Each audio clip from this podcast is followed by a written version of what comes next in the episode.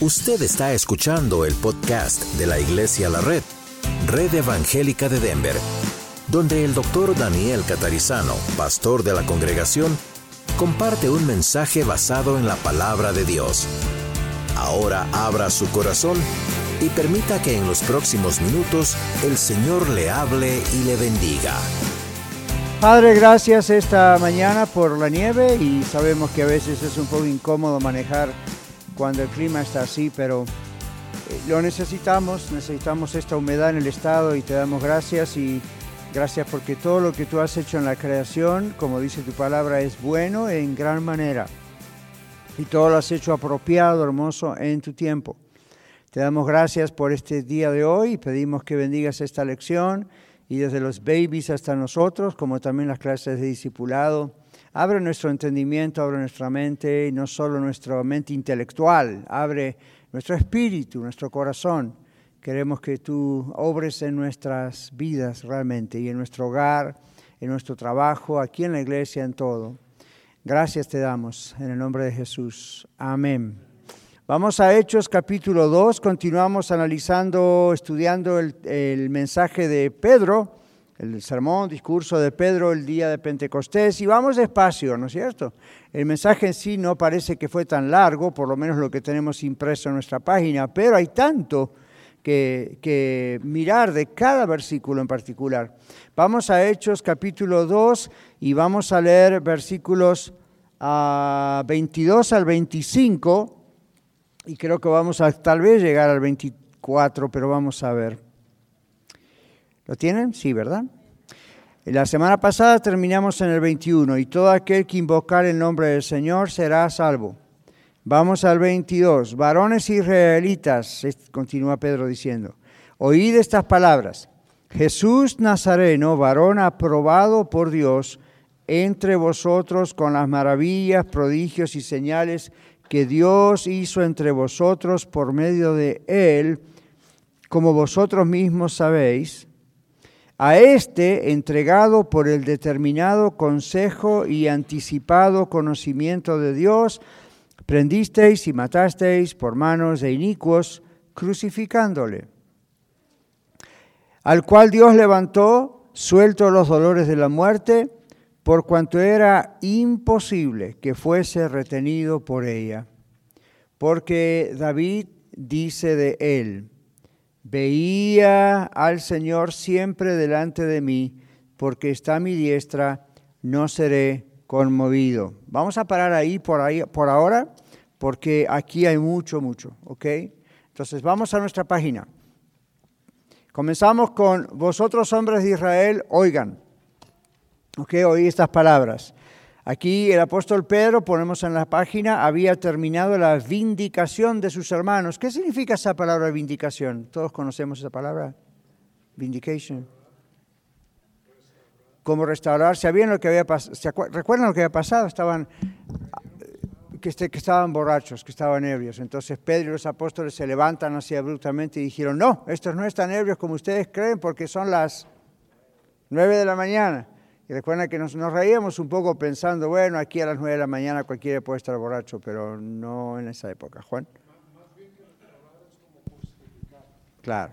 Entonces, como, como, como, no es que Pedro y los apóstoles se ofendieron porque dijeron ellos y el resto de los ciento veces están borrachos, simplemente yo explicaba el domingo pasado cuando cuando gente se burla de algo que es tan sagrado, tan santo, la presencia de Dios, la Santa Cena, los cantos, los testimonios, la predicación, la verdad que por dentro hierve la sangre de uno, porque como uno ya conoce, ¿verdad? Está de este otro lado, por decir, pero no es una cuestión mundana, humana. Entonces, pasado eso, Pedro vindica, es decir, Pedro dice, no, no están borrachos. Es una manera de aclarar, de enderezar la, idea, ¿verdad?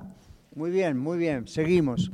Entonces, dice ahí adelante, Pedro aprovechó la oportunidad para predicar a Cristo a los judíos. El tema de su sermón o discurso fue que Jesús de Nazaret, y acá ponemos en paréntesis, no por el lugar donde nació. ¿Dónde nació Jesús? En Belén, no en Nazaret. Nació en Belén de Judea. pero todos lo conocían como Jesús de Nazaret porque ahí creció y fue educado. Hagamos un ejemplo. A lo mejor alguno de ustedes nació en México y vino aquí de pequeño. Entonces la gente le va a conocer como fulano de tal de Denver, pero su nacionalidad a lo mejor no es americano, a lo mejor usted nació en otro país, ¿verdad? Como nuestros hijos, ¿verdad? Nuestros hijos también, muchos de nuestros hijos o nacieron aquí, otros nacieron allá y se criaron de acá, entonces se los conoce como de acá, pero originalmente son de allá. Jesús nació en Belén, Belén de Judea, pero lo conocían como Jesús de Nazaret porque se crió y se educó en Nazaret. ¿Recuerdan cuando vuelve de Egipto? ¿Se acuerdan la historia, verdad? Nace Jesús, los um, famosos magos de Oriente, que ni eran tres ni eran magos como uno piensa, eh, llegan ahí como dos años después, año y medio, dos años después, realmente eso es lo que pasó. Y sabemos eso porque el rey Herodes mandó matar a todos los niños menores de dos años. Y en ese tiempo es donde Dios le avisa a José y a María que escapen a Egipto. Y ahí se produce, después que ellos escapan, la matanza de todos los niñitos menores de dos años, porque Herodes tenía miedo cuando los reyes le dijeron, los magos le dijeron, es el rey de los judíos, Herodes pensó, si es un rey, en el futuro, ¿qué va a pasar? Entonces manda a matar a todos. Entonces, ¿qué pasó? Se escapan a Egipto. Y eso cumple la profecía del Antiguo Testamento donde decía, de Egipto llamé a mi hijo, dice Dios. No es que nació en Egipto, ¿ven? Sino que emigró. ¿Cuántos de ustedes sabían que Jesús fue un inmigrante? Como nosotros, ¿ven? Emigró a, Egipto. Cuando ya murió ese rey y vino su hijo a, usurpar, digo, a heredar el lugar, entonces otra vez Dios le mandó a decir a José, ahora puedes regresar. Cuando regresaron, no fueron a Belén, fueron a Nazaret y ahí se crió Jesús y ahí estudió Jesús y ahí hizo su trabajo hasta que y no aparece eh, con Juan el Bautista siendo bautizado y comienza oficialmente su ministerio. Comprendemos entonces por qué se lo llama Jesús de Nazaret, aunque no nació en Nazaret. Y no hay nada mágico, espiritual, especial con decir Jesús de Nazaret. Nada más estamos diciendo es el lugar donde nació. ¿Se acuerdan qué dijo alguien respecto a Nazaret cuando dijeron, eh, Jesús de Nazaret es el Mesías? ¿Cuál fue la reacción? ¿De Nazaret puede venir algo bueno? ¡Wow! Miren el concepto que había de Nazaret, ¿ok? Ahora, volvemos aquí. Dice, el tema de su sermón y discurso de Pedro fue que Jesús de Nazaret varón aprobado por Dios. ¿Qué significa esto? Jesús era verdaderamente un hombre, era hombre, era Dios, pero un simple hombre y mucho, no un simple hombre, es la idea. Jesús era verdaderamente un hombre, no sé por qué ahí no aparece, pero no, agréguenlo en lápiz por favor, un simple hombre, y era aprobado y mucho menos un hombre común y corriente, esta es la explicación. Era el famoso hijo del hombre. ¿Se acuerdan que él se hacía llamar hijo del hombre? Era el famoso hijo del hombre del que hablaban las escrituras. Por ejemplo, el profeta Daniel, en el libro de Daniel en la Biblia, habla del hijo del hombre. Se está refiriendo a Jesús, ¿ok? Entonces, él mismo, Jesús, muchas veces se refería a sí mismo como el hijo del hombre. Los judíos hacían, muchos de ellos, la conexión ahí, otros tal vez no. Entonces, eh, era el famoso Hijo del Hombre del que hablaban las Escrituras. El hombre de la diestra de Dios, el que demostró ser el verdadero Mesías y Salvador del mundo, fue el elegido de Dios, amado y honrado por Él, por Dios, a quien Dios selló y dio testimonio de Él públicamente con maravillas y milagros que Dios hizo por Él y en medio de Él. Y Pedro dice, como vosotros sabéis. ¿Por qué? Porque tenían que ser sensatos en sus propias conciencias, pongo acá, acerca de la aprobación divina de que Jesús, de Jesús como su deidad, es decir, la naturaleza de Jesús siendo Dios, y el mesianismo, es decir, el trabajo. Ahora, paremos un poquito ahí, ya que tenemos letras negritas, es más fácil después encontrarlo. Cuando la Biblia muestra a Jesús haciendo milagros, si ustedes prestan bien atención a Mateo, Marcos, Lucas y Juan, y luego los apóstoles más adelante en sus cartas lo mencionan, pero Mateo, Marcos, Lucas y Juan mencionan no solamente milagros, digamos, como de sanidad, todos sabemos que Jesús sanaba enfermos, Pero también Jesús resucitó muertos. Jamás ninguna persona había hecho eso. Nadie. Nadie, nadie, nadie. Jesús caminó sobre las aguas, ¿recuerdan? Es un fenómeno sobrenatural que nunca hay referencia en la Biblia de que se hubiese repetido una cosa así. En el Antiguo Testamento había varios milagros. ¿Se acuerdan? El hacha que flotó, cosa que es extraño, eso es un milagro. Y no, Elías, Eliseo hicieron milagros, pero nunca al nivel de lo que hizo Jesús. Jesús no solamente, repito, hizo milagros a favor de la gente, como sanar a unos, resucitar a todos, no, hizo a todos, pero sanó a algunos, resucitó a otros pocos según la Biblia, multiplicó panes y peces. Cuando ustedes ven, por ejemplo, multiplicación de panes y peces, caminar sobre las aguas, la transfiguración, nadie, absolutamente nadie podía hacer eso. Otros podían hacer milagros, especialmente también los apóstoles luego en el nombre de Jesús. Pero aún si ustedes siguen observando, y no, el libro de los Hechos de los Apóstoles menciona muchos milagros hechos por los apóstoles, ¿verdad? Pedro, el apóstol San Pablo, otros. De ahí en adelante hasta el Apocalipsis se sigue viendo que en la iglesia primitiva los apóstoles hacían milagros. Pero lo que nunca vamos a ver es un tipo de prodigio y señal y milagro como multiplicar panes y peces, como caminar sobre las aguas, como transfigurarse y no un ser espiritual de enfrente de los demás. No. Entonces, ¿por qué hacemos esa distinción? Porque hay grupos cristianos, tal vez, que dicen que nosotros somos como semidioses, que por eso en el nombre de Jesús podemos hacer milagros y, que no es solamente porque es el nombre de Jesús que actúa, sino que nosotros Dios nos está de a poco ah, formando en futuros semidioses y que cuando muramos vamos a, a tener a cargo planetas y vamos a ser como Dios. Y ah, el problema es que no está en la Biblia eso. Esas son especulaciones que se hacen. Si Dios le da a usted mañana o hoy, en cualquier momento, orar por una persona enferma, y el milagro se produce y la persona es sanada, sepa que no fue usted, fue Dios. Sepa que no fui yo, fue Dios. Por eso decimos en el nombre de Jesús, porque Él es el que tiene poder para hacerlo. Que no se le vaya a subir a la cabeza, por favor. Porque ahí se acabó. ¿Saben la expresión subir a la cabeza, no? Ahí se acabó. ¿Por qué va a haber gente que puede llegar de afuera, venir y, empujar y decir, no, échele ganas porque mire el don que usted tiene, sígale, sígale, sígale, porque hay algo más y, un día usted de repente va a, querer ir a caminar sobre las aguas y lo vamos a tener que rescatar porque se va a ahogar. A mí, uno, uno se ríe, pero saben que hay gente que ha hecho cosas así.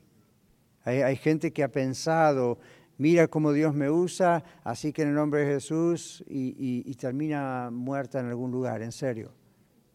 Okay, que casi como que repite la, acción de las drogas. Ustedes saben que hay ciertas drogas que son alucinógenos y la gente piensa que puede volar y se tira de un precipicio pensando que va a volar y ese fue su último día, ¿no?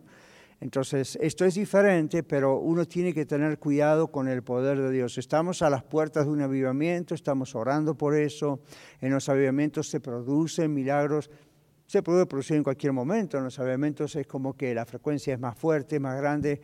Por favor, que esto nos, nos lleve hoy a la advertencia del Señor, que no se nos vaya a subir a la cabeza.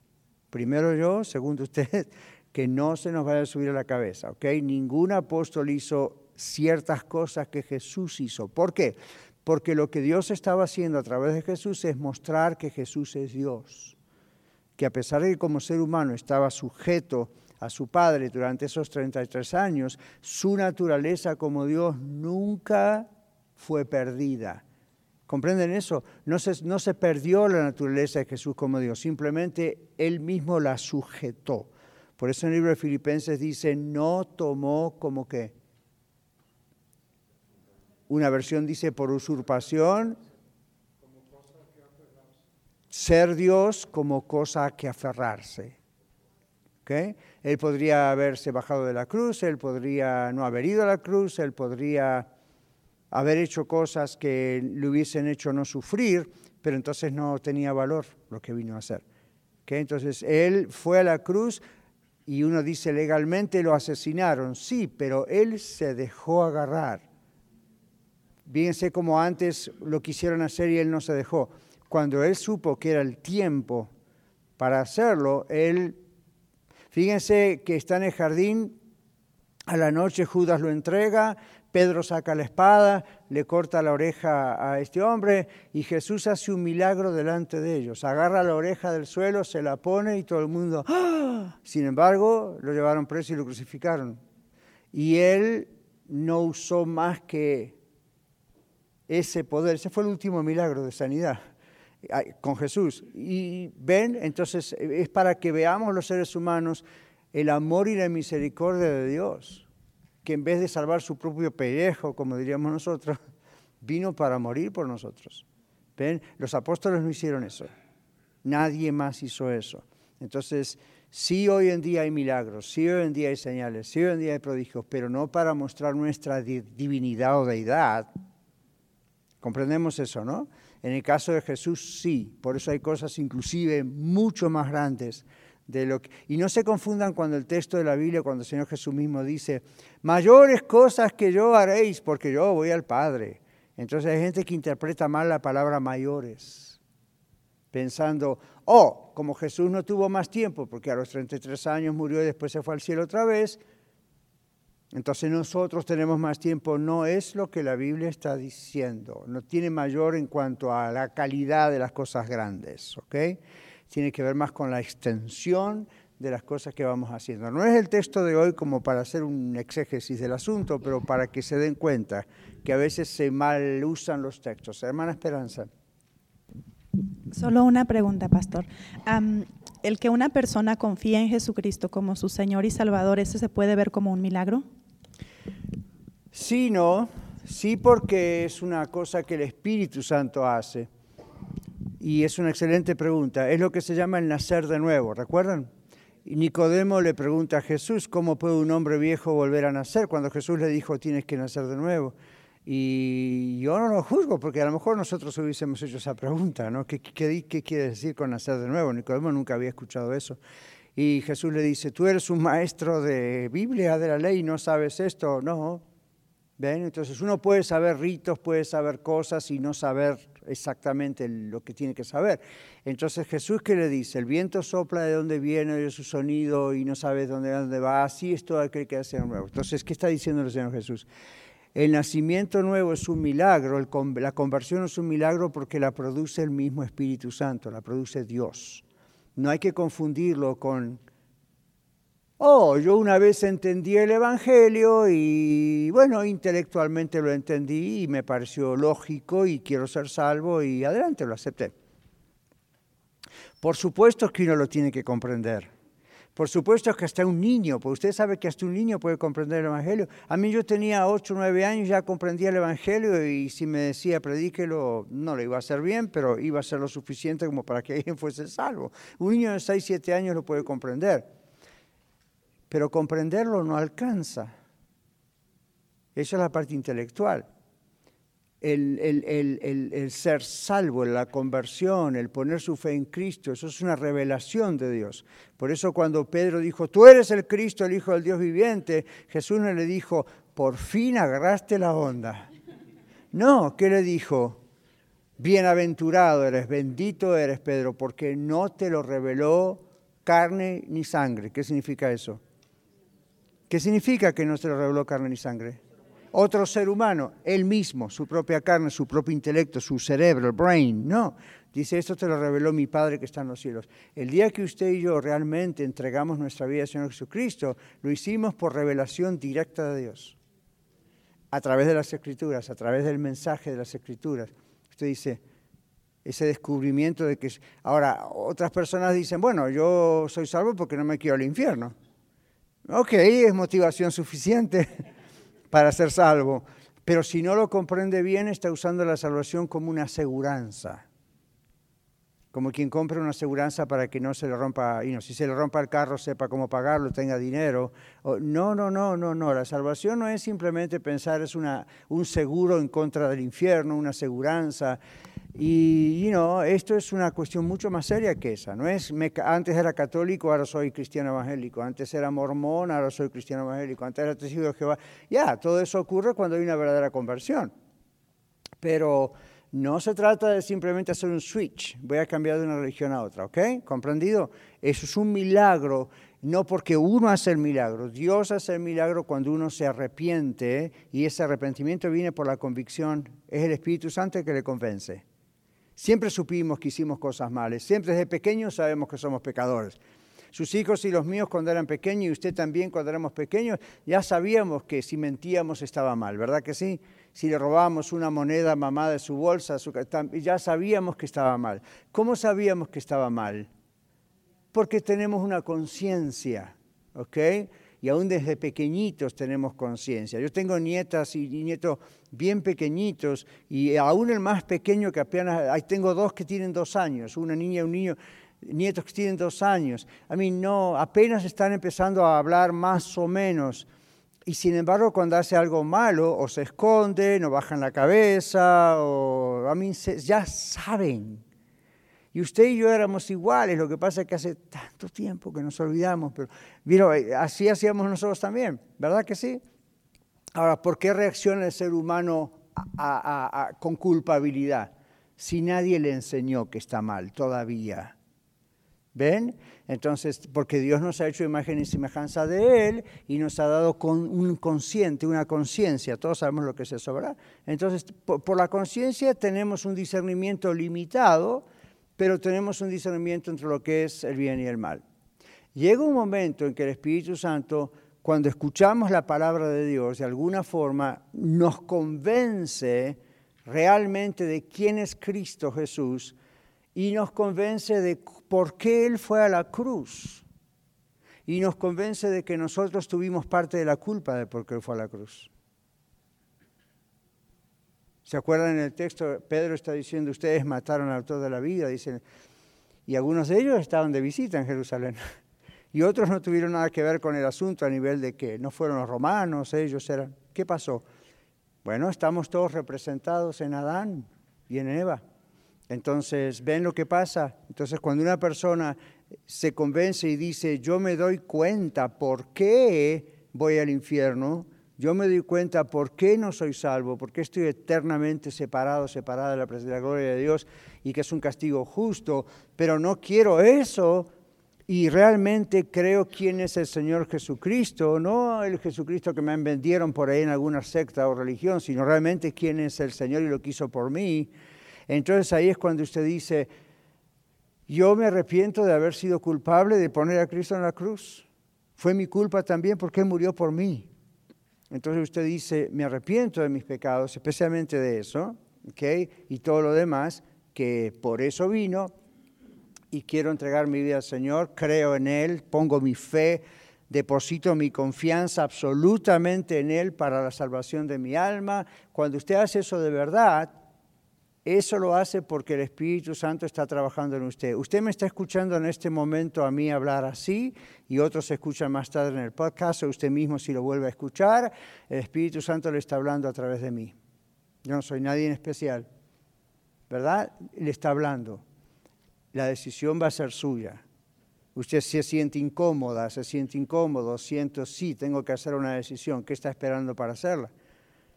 Cuanto más dilata la decisión, más culpa tiene. La Biblia dice, al que sabe hacer lo bueno y no lo hace, le es pecado. Y el corazón se pone cada vez más duro, se hace cada vez más difícil. Dios en su amor a veces permite tragedias, permite cosas, permite hasta que nos quebranta porque nos quiere salvar. Pero no es mejor ser salvo respondiendo a la palabra de Dios al llamado, a la invitación, a la convicción de Dios, como lo está haciendo ahora mismo en la clase. ¿No es mejor eso que tener que estar muriéndose en un hospital y le dicen tiene tres días para vivir y viene alguien y le dice por favor acepte a Cristo? Eso fue lo que pasó con el ladrón en la cruz, ¿recuerdan? Uno no aceptó, el otro sí, ahí a los minutos antes de morir. Pero usted no está colgado en una cruz mira, ahí, ahí, o en medio de un accidente en coma. Usted está todavía con sus sentidos como los está en este momento. Entonces, Es un milagro esperanza y clase cuando uno hace eso. Pero no es que, bueno, si Dios no hace ese milagro, ¿qué voy a hacer? Lo tiene que hacer Dios. Eso es algo que Dios hace en respuesta a nuestra respuesta. ¿Ven? En la, reacción o respuesta que tenemos ante nuestro estatus frente al Señor es lo que produce el milagro. Así que si usted aún esta mañana piensa, wow, yo nunca lo había escuchado así, pastor, yo, tal vez yo estoy convencido, pero no convertido. Tal vez yo soy creyente, pero no cristiano. Cristiano es un seguidor de Cristo que sabe que si se muere hoy va con el Señor y se acabó. No porque es bueno, porque se bautizó, sino porque realmente sigue a Cristo, cree en Cristo y no hay problema. Si usted me dice a mí, si usted se muere, si agarra un ataque cardíaco y cae muerto acá delante de nosotros, pastor, ¿a dónde va? Yo sé que voy al cielo. Y usted dice, ah, eso, eso es muy orgulloso de su parte. No, porque yo sé que voy al cielo porque lo que Cristo hizo por mí en la cruz. Y yo acepté lo que Cristo hizo por mí en la cruz. Yo puse mi confianza en el sacrificio de Cristo en la cruz, en quién Él es. Y le di mi vida. No importa, bueno, es pastor, olvídese que soy pastor. Yo podría ser carpintero, mecánico, plomero, chofer de Uber. No, no, hay, no hay problema. El punto acá es, yo le entregué mi vida al Señor. Y usted sabe, ¿cómo sabe que realmente hubo una conversión y no solamente fue una decisión religiosa? Porque Dios transformó mi vida y la sigue transformando. Y usted dice, ¿no será eso un lavado de cerebro de su ex pastor de la iglesia? Los lavados de cerebro no duran porque el cerebro se vuelve a ensuciar. Cuando hay un nuevo nacimiento es como cuando usted tuvo un bebé. O es como cuando, you know, nosotros nacimos. Es una nueva criatura que nace, no es una nueva ideología en la mente. ¿Ven? Entonces, por eso el Señor le dijo, el viento sopla de donde viene. O sea, hay cosas que no vas a entender, Nicodemo, porque son un misterio para la mente humana, pero no son un misterio para la comprensión humana al ver el efecto de lo que pasa. Si usted no estuviese, por ejemplo, en una sala de partos. ¿okay? Yo no sé cuántos de ustedes estuvieron, papás especialmente varones, cuántos de ustedes estuvieron en la sala de parto cuando nacieron sus hijos. ¿Okay? Yo estuve, con uno no me dejaron, con los otros dos me iban a dejar o tiraba la puerta abajo, no, no. Pero, pero la idea es, yo quería estar ahí, a mí me, me gustaba ver el nacimiento y no quería estar, mi, esposa no iba a estar sola, estar con los médicos, pero es algo maravilloso. Ahora, supongamos que no hubiese podido estar, como en el primer caso, con Lidia. ¿Cómo sé que un bebé realmente nació si yo no estoy presente para verlo? Pero yo no estoy viéndolo, todavía no lo vi, no abrieron la puerta de la sala de partos. ¿Cuál es la primera señal que yo sé que un bebé nació? No me diga la luz se prende y dice, ¿qué es lo primero que usted oye cuando nace un ¿O usted cree que nació cantando? Nadie nació cantando. Dice, no, pastor, yo nací cantando. Nadie nació cantando. Usted lloró cuando nació. Y si no lloraba, ¡paf! El médico le hacía llorar. Porque quiere que esté seguro que los pulmones están abiertos. Entonces, ¿cómo sabemos que un bebé nació aún si no estamos en la sala de partos para verlo? Escuchamos que el bebé nació. ¡Guau, guau, guau! Y esa es la única vez que su bebé llora y usted se pone contento. ¿verdad? Las mamás. Porque ¡ah! un bebé nació. A partir de ahí, cuando usted se lo lleva a casa y cada vez que el bebé llora, usted dice, ¿por qué no te duermes de una vez? No me deja dormir. Pero la primera vez cuando nace, todos están contentos. Es la única vez que usted y yo lloramos en la vida y alguien se puso contento. Todo lo que quiero decir con esa analogía es, cuando una persona nace de nuevo, no se puede ocultar que hay una nueva criatura en el mundo espiritualmente. La Biblia dice, los ángeles del cielo se gozan por un pecador que se arrepiente, por uno. ¿Se imaginan los millones que nacen de nuevo durante toda la historia, cada día alrededor del planeta Tierra? El cielo está constantemente en fiesta.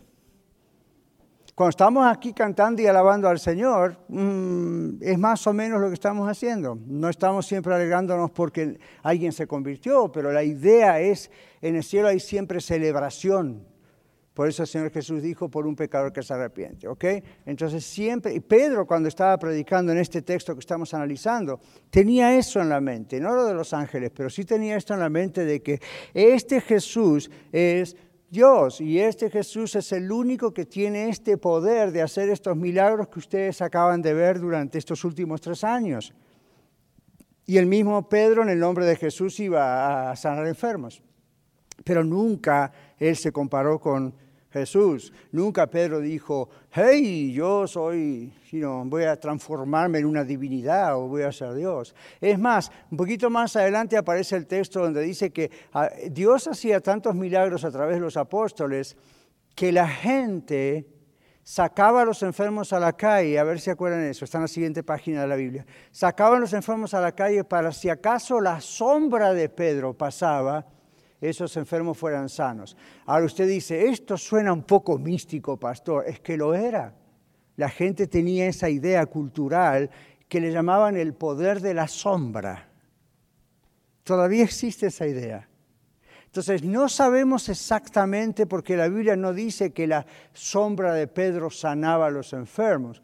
Lo único que dice es que la gente sacaba a los enfermos para que acaso si la sombra de Pedro pasaba, no dice si eso lo sanaba o no.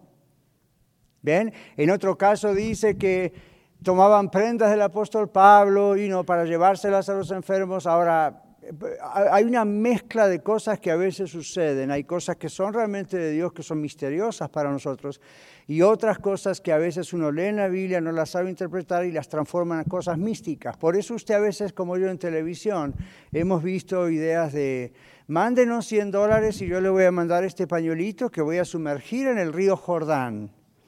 Y se lo voy a mandar y usted lo va a tener con usted siempre cerca de su pecho y Dios le va a bendecir. Really. ¿Ven? Entonces, ¿de dónde sacan eso? Y bueno, hay muchos textos en la Biblia que se prestan para hacer ideas raras, ¿ok? Ya vamos a llegar a ese texto. Pero gracias por la pregunta y esta es la idea. El nuevo nacimiento es un milagro porque usted no puede procurar hacer el nuevo nacimiento, eso lo hace el Espíritu Santo. Lo único que usted y yo tenemos que hacer es arrepentirnos, pedirle perdón al Señor, confesar que Cristo es el Señor, entregar nuestra vida completamente a Él y a que no sabe qué, en el cielo se escucha, ¡Wah! ¡Wah! ¡Wah! usted acaba de nacer. Y ahí celebración. ¿Ok? Después no siga llorando mucho, porque esa fue la única vez. No. ok, seguimos. Aquí donde tenemos las letras negritas, entonces dice, Él siendo entregado de acuerdo con su propia voluntad, está diciendo Pedro, ¿lo ven, verdad? Porque se entregó a sí mismo por su pueblo y por su Padre, quien no lo libró, fíjense que el Dios, el Dios el Padre no libró a Jesús ahí, sino que lo entregó por todos nosotros.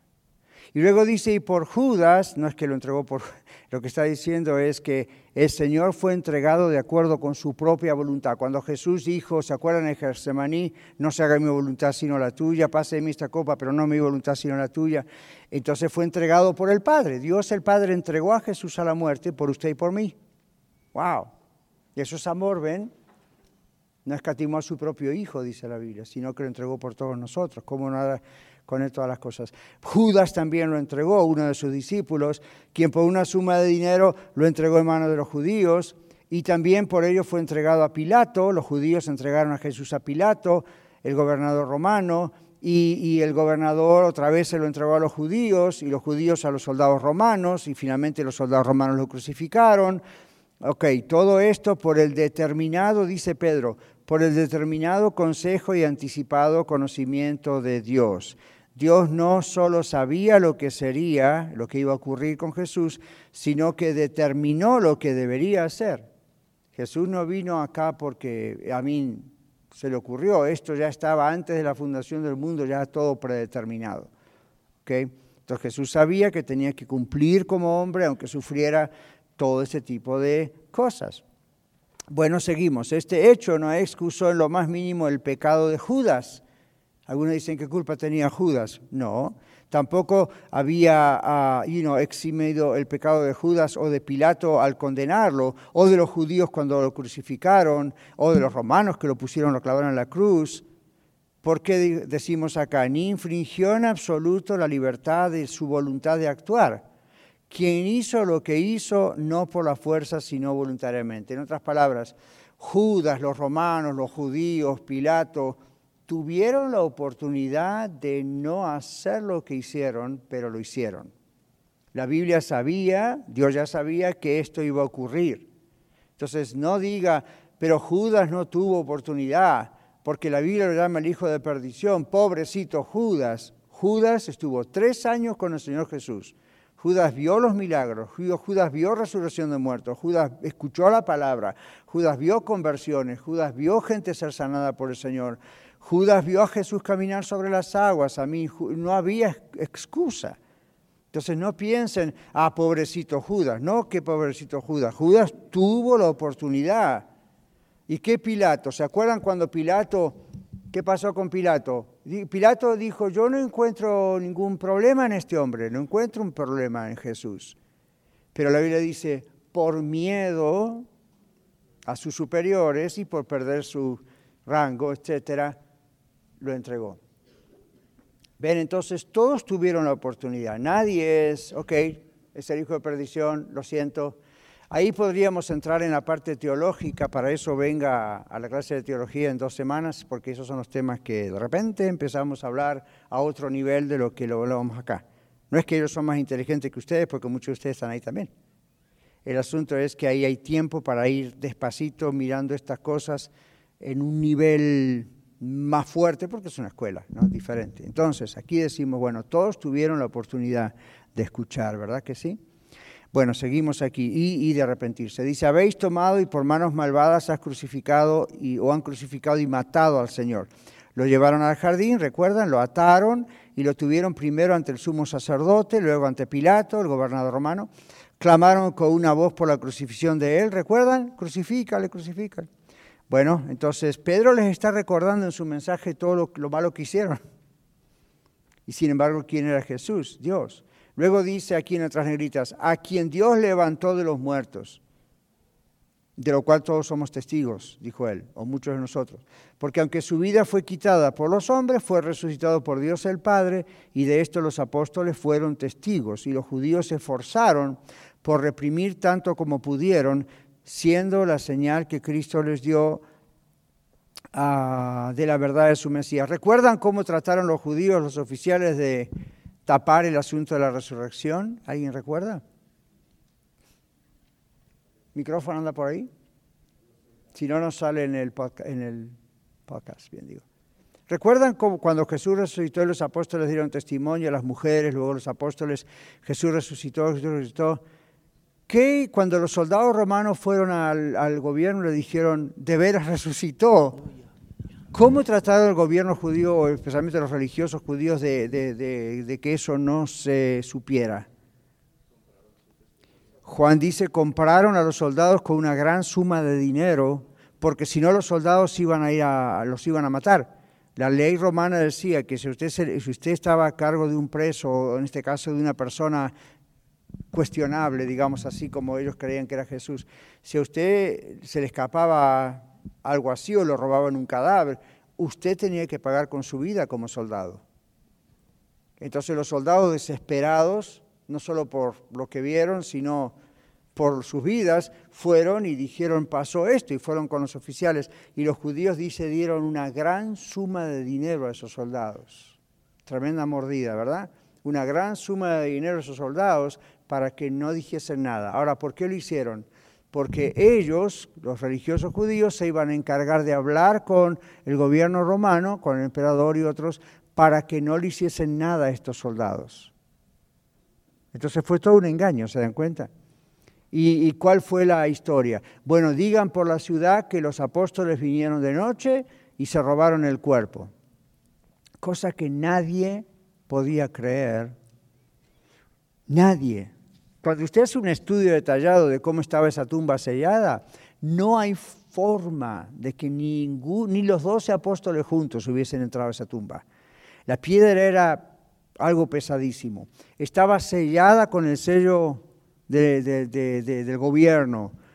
Era imposible mover eso. Luego, en las películas cristianas o seculares, cuando se muestra la tumba, a veces uno ve dos soldaditos ahí, ¿verdad? No era eso así. No era eso así. Yo no sé si en las películas los hacen para ahorrar dinero, para no pagar a más actores o qué, pero la historia nos dice que no hacían eso. Cuando una guardia romana pasaba para hacer algo así, una guardia romana eran varios soldados grandotes, fornidos, llenos de armamentos de su época. No. Los, y los, pobres apóstoles que, que no tenían armas, no tenían, si tenían armas, una espada, un cuchillo, como pasó con Pedro, era todo lo que tenían físicamente no eran preparados como los... ¿Saben ustedes los Marines acá? ¿Conocen los Marines acá? ¿Vieron alguna vez una foto o personalmente un Marine que sea así flaquito como yo? Y no, son, ¿verdad? Puro mazo, grandotes, y luego manejan cualquier cantidad de instrumentos de guerra y, no solamente manejan instrumentos como, you know, armas, aun si no tuvieran armas, nunca se enfrente con un marine, porque con un dedo lo puede matar. Es increíble la, pericia que ellos tienen para matar. Ok, así eran los soldados romanos. Aún sin instrumentos, de un golpe podrían haber matado a cualquier discípulo. Así que ese asunto de que díganle que robaron a Jesús de la tumba, oh, are you joking? I mean, come on. Pero cuando uno quiere mentir, miente. Y luego cuando hay una suma grande de dinero para salir del asunto, usted sabe, como decía un refrán, poderoso caballero don dinero. Y la Biblia que dice, raíz de todos los males es el amor al dinero. Entonces, ¿qué está pasando aquí? Es lo que estamos diciendo aquí en la lección. Los judíos trataron de reprimir la, el testimonio de la resurrección. Trataron de decir, no, no, no, no, no resucitó. Pero había pruebas, como dice Pablo, indubitables. ¿Qué significa esa palabra? No dejan lugar a duda. Jesús se presentó a mucha gente, no en público, a todos. Algunas personas piensan eso. ¿Por qué Jesús resucitado no fue y se presentó ante el mero Pilato? O fue al Sanedrín y estuvo ahí con los, con los judíos. No sabemos dónde se presentó. Lo que la Biblia dice es, se presentó a los que le amaban, se presentó a sus discípulos, se presentó a más de 500 personas a la vez. Algunos dicen en el momento de ascender al cielo. ¿Con quién se presenta el Señor Jesús hoy? No digo visiblemente siempre, pero con usted y conmigo, con personas que le amamos, con personas que buscamos su rostro, con personas que buscamos su presencia. Esas son las personas que sentimos la presencia del Señor cuando oramos, cuando alabamos al Señor, cuando estamos en un hospital muriendo, cuando estamos, uno, uno sabe que el Señor está ahí. Usted dice, ¿cómo sabe que es un milagro? Uno sabe, ¿ve? Entonces es como si lo hubiésemos visto. Cuando veamos a Jesús descender, si estamos vivos, o cuando vayamos ante su presencia a través de la muerte, les digo una cosa. ¿Están listos? ¿Preparados? Usted y yo nunca vimos visiblemente a Jesús. Cuando veamos a Jesús cara a cara, vamos a sentir como que siempre lo conocimos cara a cara. usted dice, pero no hay videos de la época de Jesús. No, pero lo vamos a ver y no vamos a tener ninguna duda de que es Él, no solo por su majestad y todo eso, sino porque hay una relación personal con Él aquí en la tierra. Cuando lo conozcamos es como que yo siempre te había visto cara a cara, Señor. Casi que podríamos acabar acá, hacer un llamado al frente, ¿verdad? Pero en serio, Ahora, si usted no tiene una relación, usted es cristiano, es salvo, pero usted no tiene una relación personal con el Señor todos los días, etc. No digo que cuando vea al Señor Jesús cara a cara no va a saber quién es, pero escuche lo que la Biblia dice, no el pastor catarizano, que va a escuchar al pastor catarizano, pero a través de lo que la Biblia dice, que cuando Cristo venga, no nos alejemos de Él avergonzados. Es decir, que de pronto bajemos el rostro y estemos diciendo, perdí toda mi vida.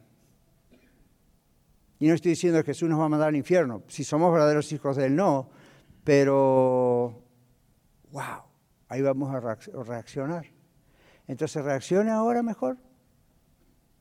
No quiere decir que entonces si viene el Señor usted muere, va a estar ahí sacando el pecho, acá estoy, Señor, soy el mejor. No, con humildad, Pero recuerde, usted hoy no me hace caso porque es el pastor que sabe el pastor. Recuerde que es el Señor que usa al pastor como a usted y a otros cristianos. Recuerde lo que el Señor está diciendo el día 23 de febrero del año 2020. Recuérdelo y, haga el cambio que tiene que hacer. ¿Okay? Para que entonces si usted muere hoy o viene el Señor en cualquier momento, no haya problema, usted esté bien, esté en paz, esté tranquilo y diga, oh ya, yo lo conozco como si siempre lo hubiese visto en una foto acá. ¿Okay? Esa es la idea. Entonces aquí dice, Dios le levantó de los muertos. ¿Okay? Su vida fue quitada de los hombres. La gente quiso reprimir todo lo que pudieron hacer y no lo que hemos explicado para negar que Jesús había resucitado. Ahora, miren lo que dice aquí. Esta es una doctrina fundamental de la fe cristiana, la resurrección. Habiendo soltado los dolores de la muerte, esto puede entenderse ya sea de lo que Cristo había hecho por su pueblo al morir por ellos, también que Jesús había abolido el poder de la muerte, y la muerte misma, había quitado su aguijón, como dice Pablo, ¿verdad? ¿Dónde está muerto tu aguijón? ¿Dónde sepulcro tu victoria? Los libró de la maldición, del pecado. El Señor Jesús cumplió la ley, cumplió con la justicia, hizo expiación, es decir, se puso en lugar de usted y de mí, completamente por el pecado nuestro, hizo expiación completa por su pecado, no por él, ¿no? sino el nuestro. De modo que aunque mueran, usted y yo muramos, la muerte no es un mal penal para nosotros, para ellos pusieron acá para nosotros, ni continuarán siempre bajo el poder de la muerte. O sea que lo mismo que le pasó a Jesús nos va a pasar a nosotros, excepto que Él resucitó al tercer día y nosotros estamos esperando la resurrección de mucha gente que hace miles de años que murió. Pero el, el factor principal aquí es la resurrección. Los muertos en Cristo resucitarán primero, ¿recuerdan? Luego los que hayamos quedado nos reuniremos con ellos. Aquí dice, los liberó del poder de la muerte. La muerte que Cristo murió, la muerte de la cruz, fue muy dolorosa. Jesús soportó grandes dolores en su cuerpo después de haber sido azotado y con una corona de espinas en su cabeza.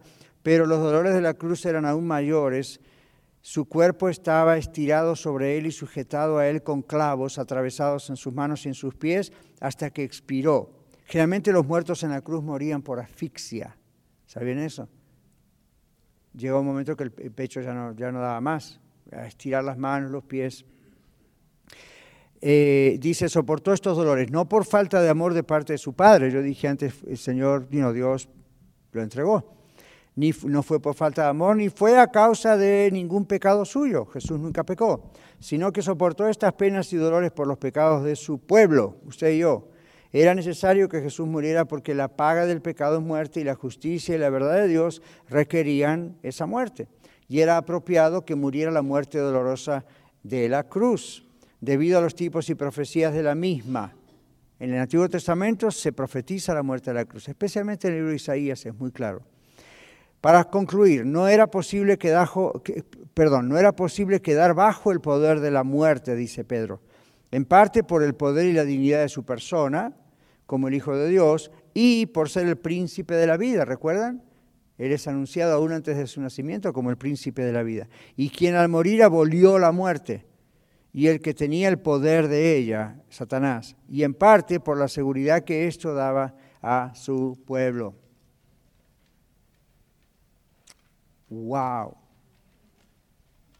Cuanto más nos detenemos a pensar y comprendemos lo que Jesús hizo por nosotros, más nos enamoramos del Señor, ¿verdad? ¿Alguna pregunta? ¿Un comentario? Sí, hermana Marta, al micrófono, por favor, primero. Pastor, yo le quiero preguntar cuál es la diferencia del Antiguo Testamento que nosotros conocemos con el Corán. Bueno, el Corán no es, por supuesto, palabra de Dios, no tiene que ver con el Antiguo Testamento. El Corán tiene referencias, por ejemplo, a Abraham y todo eso, porque ustedes saben, el Islam viene por ese lado también, es una distorsión, pero viene por ese lado. En la Biblia tiene el Antiguo Testamento que nosotros tenemos en nuestras manos o en el teléfono, es el Antiguo Testamento que tenían Jesús los apóstoles. De Génesis a Malaquía ya estaba escrito que recuerden que después pasaron 400 años hasta que viene Juan el Bautista y comienza la etapa del, Nuevo Testamento, pero Eso que ustedes y yo tenemos es el mismo texto, excepto el idioma original. Ahora, el Corán tiene referencias, Marta, a, cosas de la Biblia, a personajes de la Biblia, a profetas de la Biblia, y ahí es donde la gente se confunde pensando, oh, es el mismo Antiguo Testamento que tenemos los cristianos. No, no es el mismo Antiguo Testamento.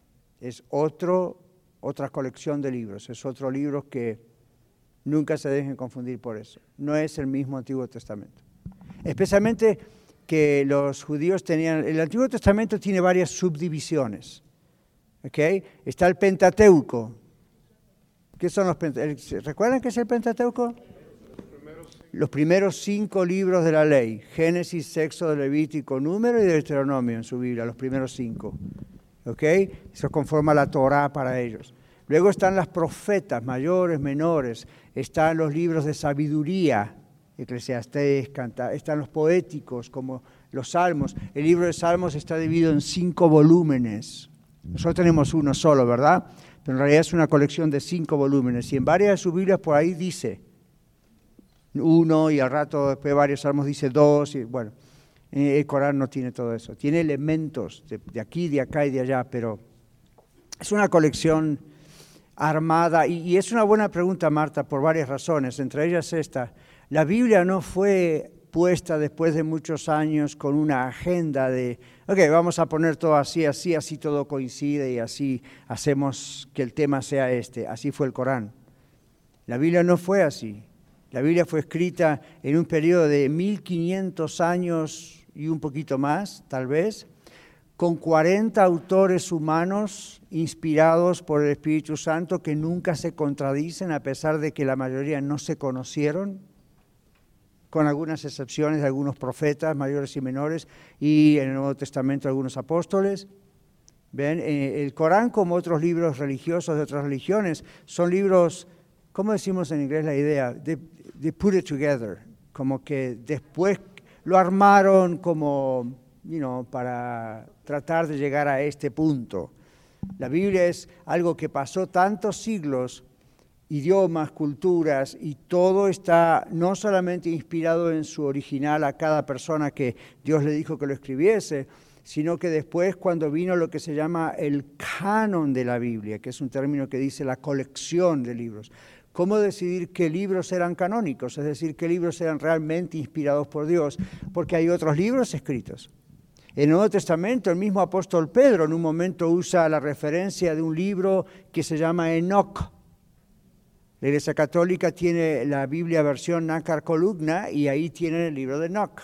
Ahora, el libro de Enoch, como otros, no es un libro considerado inspirado por el Espíritu Santo, es un libro histórico que tiene relatos históricos, no es palabra de Dios, es un libro histórico, existe, como la primera y segunda Macabeos, son libros que existen en el apócrifo, ¿verdad?, entre el Antiguo y Nuevo Testamento, pero no son libros inspirados por el Espíritu Santo en palabras. Entonces, ¿cómo, y, ¿cómo sabían ellos eso? Tenían estándares y formas de medir qué cosa era inspirada por Dios, qué cosa no era inspirada por Dios. Pasaron años y años para hacer eso. Ese proceso también, igual que el proceso de inspiración, fue dirigido por el Espíritu Santo. Ellos así supieron cuáles eran, cuáles no eran.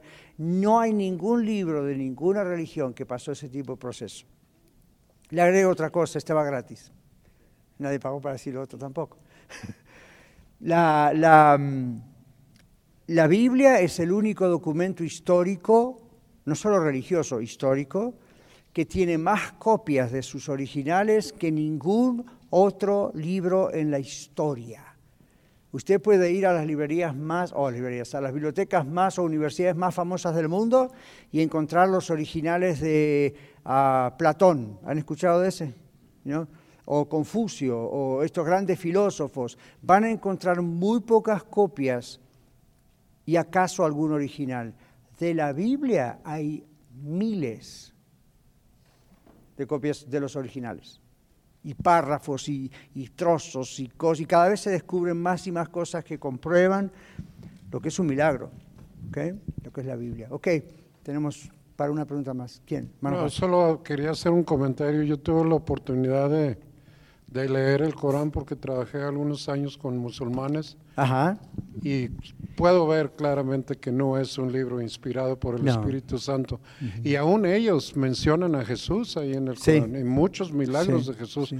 Pero si usted tiene el Espíritu, usted puede ver que ese libro es de escritura de un hombre. Sí, sí, sí. lo leí es- en español porque me lo regalaron en español y lo Claro. único que hizo fue afirmar más mi fe en- en Sí, Señor. sí. Es por ejemplo, si, nosotros, si yo dijese, bueno, estoy escribiendo un libro, ¿qué hago? Me siento, digo, estos son todos los temas, trabajo con la editora, la editorial, y decido los temas, y voy escribiendo y armo todo de acuerdo al tema principal, ¿verdad? Así fue escrito cosas como el Corán. La Biblia no fue escrita así. Es una colección de libros a través de 1500 años plus, más todos estos autores, más todo esto. Es, es un verdadero milagro lo que usted tiene en sus manos y en su teléfono. Lo que pasa es que estamos tan acostumbrados que no nos, no nos damos cuenta. O no nos enseñaron estas cosas a veces en las iglesias, ¿verdad? Pero es- esas cosas hay que saberlas. Sandra. Sí, este, en Mateo 12, 40, a Jesús le piden em, una señal y él les dice que solo les iba a dar la señal de Jonás. Pero cuando él dice, así estará el Hijo del Hombre en el corazón, en el corazón de la tierra tres días y tres noches. ¿A qué se refiere cuando dice el corazón de la tierra? En la tumba. Básicamente en la tumba. Yo sé que a veces se hace la relación, Sandra, con, con lo que Pedro explica en una de sus cartas, que fue a la Hades y predicó a los espíritus y nadie se convirtió porque Jesús fue y predicó. Esa no fue la función. La función fue presentarse ¿no? como victorioso. Pero la expresión del corazón de la tierra no es una expresión extraña. Es la idea de la expresión de que es como en otra parte en la Biblia habla del lugar de los muertos, el Hades, no dice que siempre el infierno, sino que es el lugar de los muertos, el corazón de la tierra. Y aparte porque ellos tenían esa idea en la antigüedad de que el infierno estaba en el magma de la tierra. ¿Saben lo que es el magma? El núcleo del globo terráqueo. Como también por qué tenían miedo los apóstoles cuando Jesús apareció sobre el agua.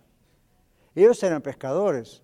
Lo del viento, cuando estaban en el bote, se acuerdan que se ahogan y tenían, Señor, que perecemos. Y uno dice, trabajas en el mar todas las noches, todos los días y no sabes que esto pasa. En la mitología de ellos, en la historia de las culturas de ellos, ellos pensaban que debajo del agua había demonios, había monstruos. A mí, como hoy en día, que a veces uno tiene esas ideas raras, ¿verdad? Entonces tenían esas ideas y la Biblia fue escrita en esa época y usa ese tipo de términos. ¿ok? La idea es que el Señor vino a lo más profundo del universo a nosotros, el mundo de la tierra. ¿ok? Muy buena pregunta. Sí, Zoila.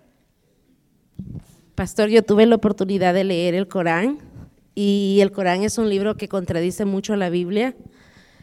Por ejemplo, la Biblia dice que Jesús es Dios, ellos dicen que Jesús no es Dios, que Jesús es un bastardo.